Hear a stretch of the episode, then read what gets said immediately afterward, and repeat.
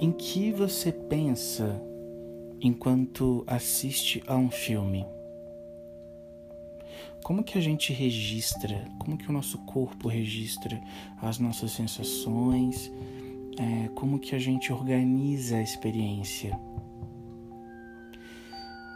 Quando, por exemplo, termina um filme, o que, que te faz ter a impressão de que aquele filme te atravessou, de que foi uma experiência fora da curva? E também, claro, a pergunta vale para a situação contrária, né? De quando as sensações, na verdade, nos fazem ter a impressão de que aquele filme não nos tocou, de que a gente não se conectou, de que alguma coisa não aconteceu. Eu sou o João Andrade. A gente vai falar um pouco sobre essas perguntas e outras coisas nesse que é o episódio zero, o episódio piloto do Cinema de Veludo, o podcast sobre cinema para sentir.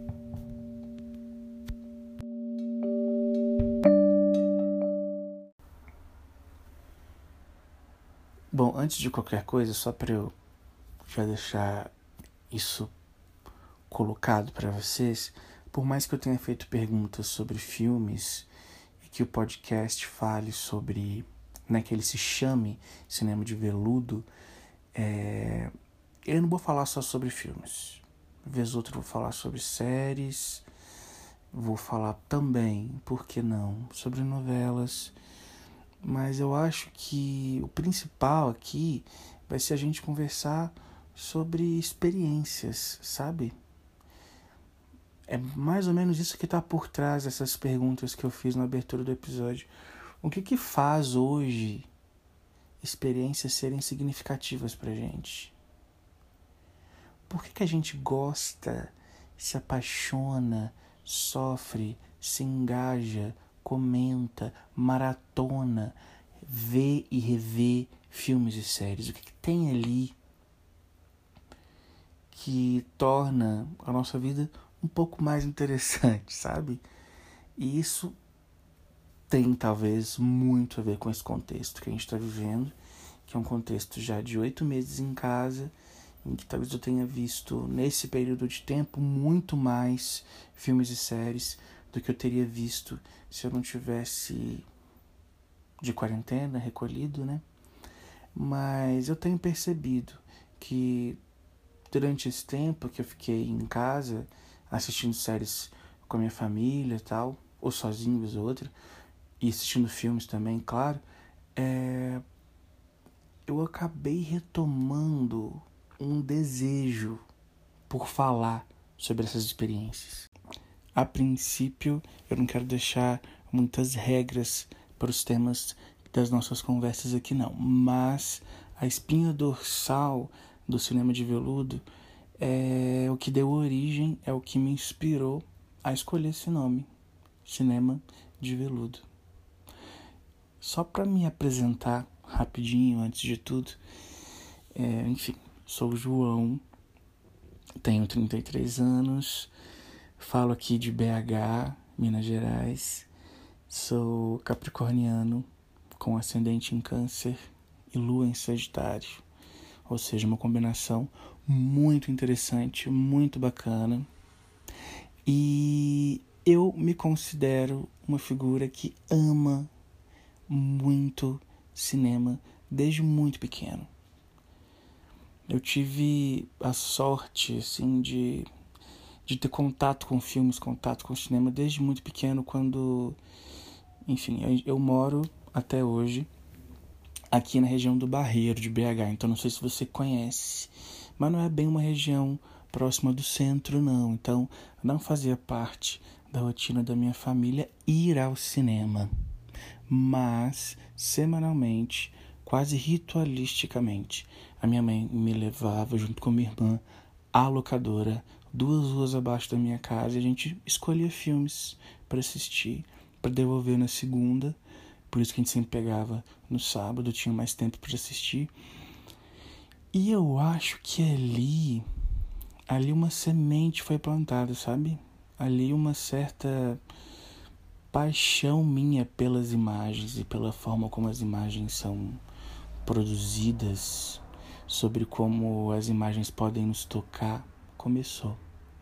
Então, se a princípio eu alugava filmes porque eu achava a capa bonita, porque eu sou de uma época que era muito comum a gente alugar filmes da Disney porque eram os tais dos contos de fada, então eram filmes que a gente queria assistir porque tínhamos ouvido essas histórias antes. Enfim, se no começo era muito essa a intenção, depois foi se transformando em outra coisa, sabe?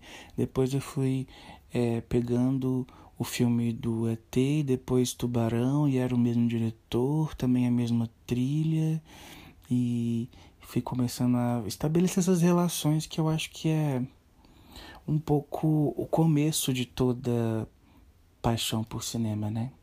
Quando a gente começa a entender o que há em comum entre os filmes e também o que há de diferente entre os filmes.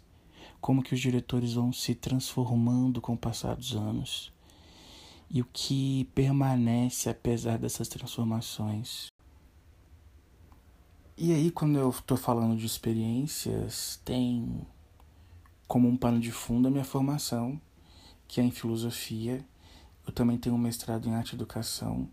E aí, nessa formação, é, e também na minha profissão como arte educador, sou arte educador também, é, tem uma pergunta que talvez seja uma das perguntas mais fundamentais da minha vida, assim, sabe?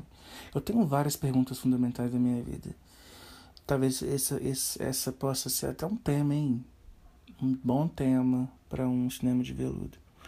Mas eu vou trazer só uma delas agora, que é uma preocupação que parece banal, mas ela é tão é, determinante, assim, sabe? Que é a seguinte: o que, que a gente pode aprender com uma imagem? O que acontece quando a gente está diante de uma imagem? Existe um antes e depois? Da imagem. Sabe essas viagens, essas piras filosóficas malucas que podem não trazer respostas definitivas, na verdade não trazem, mas ao menos levam a gente por caminhos interessantes. E alguns, alguns desses caminhos estão comigo enquanto eu estou assistindo a um filme. E não sei, eu acho que o cinema de veludo é sobre isso, vai ser sobre isso, sabe? É, eu não sou crítico de cinema, eu fiz alguns cursos de crítica de cinema aqui em BH escrevi durante um tempo também no site O Cinema de Boteco. Não reparem, é, não é mera coincidência, tá? A semelhança. Eu também sugeri é, o nome do Cinema de Boteco, enfim. Escrevi durante um tempo não me considero crítico, mas tem uma coisa da crítica, não só de cinema, mas da crítica em geral, que me parece interessante e que eu pego emprestado também, que é um pouco oferecer para o outro possibilidades de experiência. Então, para mim, a crítica de cinema ela tem essa coisa que é muito, ela quer dizer, pode ter essa coisa que é muito bonita e generosa e criativa e poética quer dizer para a gente que está lendo, vamos pensar no caso de um texto, né? Que está lendo uma crítica, que tipo de experiências a gente pode ter com aquele filme? São as únicas experiências que se pode ter? Não. Quando estou lendo uma crítica, tá ali prescrito quase um manual de instruções do que eu devo sentir ou de como eu devo interpretar aquele filme? Definitivamente não. Mas quando, quando eu tô tendo contato com a visão daquela figura que organiza a sua experiência e que compartilha ela comigo, de alguma forma eu também estou aprendendo a ter as minhas experiências. Nossa, gente, é isso. Ficou parecendo quase uma palavra-chave, né? Do podcast, essa coisa da experiência. Mas sabe por que, eu repeti tanto? É para poder deixar bem demarcado que é sobre isso, mas também para dizer por que, que eu dei esse nome para o podcast. Eu acho que é legal dizer, né? Porque é um nome bonito, um nome sonoro, gostei desse nome, mas ele também tem uma função, ele tem um sentido, ele não está aqui por acaso não. É porque eu queria que eu queria que o podcast ele tivesse eh, que o nome já levasse a gente para esse lugar no qual o cinema pudesse, a gente pudesse imaginar uma experiência de cinema que fosse tátil, sabe? Que fosse mais física do que racional. Que uma, uma experiência de cinema na qual o primeiro filtro não é minha razão, não é o sentido, não é tentar entender o filme, mas o meu corpo todo, não só os olhos, não só a visão, né? Porque a gente sabe que quando a gente está vendo um filme, é ok uma experiência prioritariamente visual, mas o nosso corpo todo reage. O nosso corpo todo diz como aquele filme tá nos moldando, né? Acho que é isso, gente. Acho que os filmes que, que eu já vi assim, na minha vida, séries, etc., esses, esses, esses filmes que me marcaram, eles de alguma forma me moldaram. Eles de alguma forma me indicaram um caminho. Eles me mostraram uma forma de ver o mundo. Eles me colocaram uma lupa, sabe? Ou uma lente diferente. É, e aí eu já vou aproveitar esse gancho para fazer uma coisa que eu espero que vou fazer, que eu vá fazer um pouquinho com uma certa frequência, tá? Aqui no podcast, que é fazer citações, gente, eu não consigo. Espero que não fique chato, não fique muito quadrado. Acho que não vai ficar não, porque são citações afetivas, não são citações quadradas acadêmicas não. Inclusive quando eu falei que sou que sou filósofo, tenho mestrado e tal, não é porque essas essa minha formação me habilita a falar de algo, não é só por causa disso, mas é porque elas falam de processos da minha vida que me ajudaram a elaborar questões, sabe? E essas questões me levaram a encontros com autores e livros. Um deles está aqui na minha mão agora. É um livro, gente, isso aqui é raridade. Esse é daqueles que a gente guarda com carinho não empresta para ninguém, que é o Tarkovsky Instantâneos, uma edição bafo da Kozak Naif de 2012. E aí é um livro de Polaroids do Tarkovsky, o diretor russo, que também vale um episódio de cinema de veludo, certamente. Mas aí, na introdução do livro, tem uma frase dele que é a seguinte: A imagem não é certo significado expresso pelo diretor, mas o mundo inteiro refletido como que numa gota d'água. Olha que frase maravilhosa. Quantas vezes eu não repeti essa frase em vários momentos, porque eu acho que ela faz muito sentido para mim. Porque é isso, não é só não é só colocar uma lente diante da gente, mas essa lente ela aumenta algumas coisas e diminui outras. É uma lente que sempre distorce um pouco o real, que é o papel da arte, mas essa distorcer não quer dizer que é mentira. É uma forma de olhar para o mundo que nos é oferecido. Enfim, gente, já falei muito. Os podcasts não vão ser longos, não quero que sejam longos. É... Depois vocês me contam o que, o que vocês acharam, tá? Vocês podem ir lá no, na página do Instagram do Cinema de Veludo. Se acharam bacana, indica para alguém que vocês acham legal, que vai gostar. Vou ficar muito feliz. E é isso, é o primeiro de alguns encontros, gente. Tomara que tenham vários.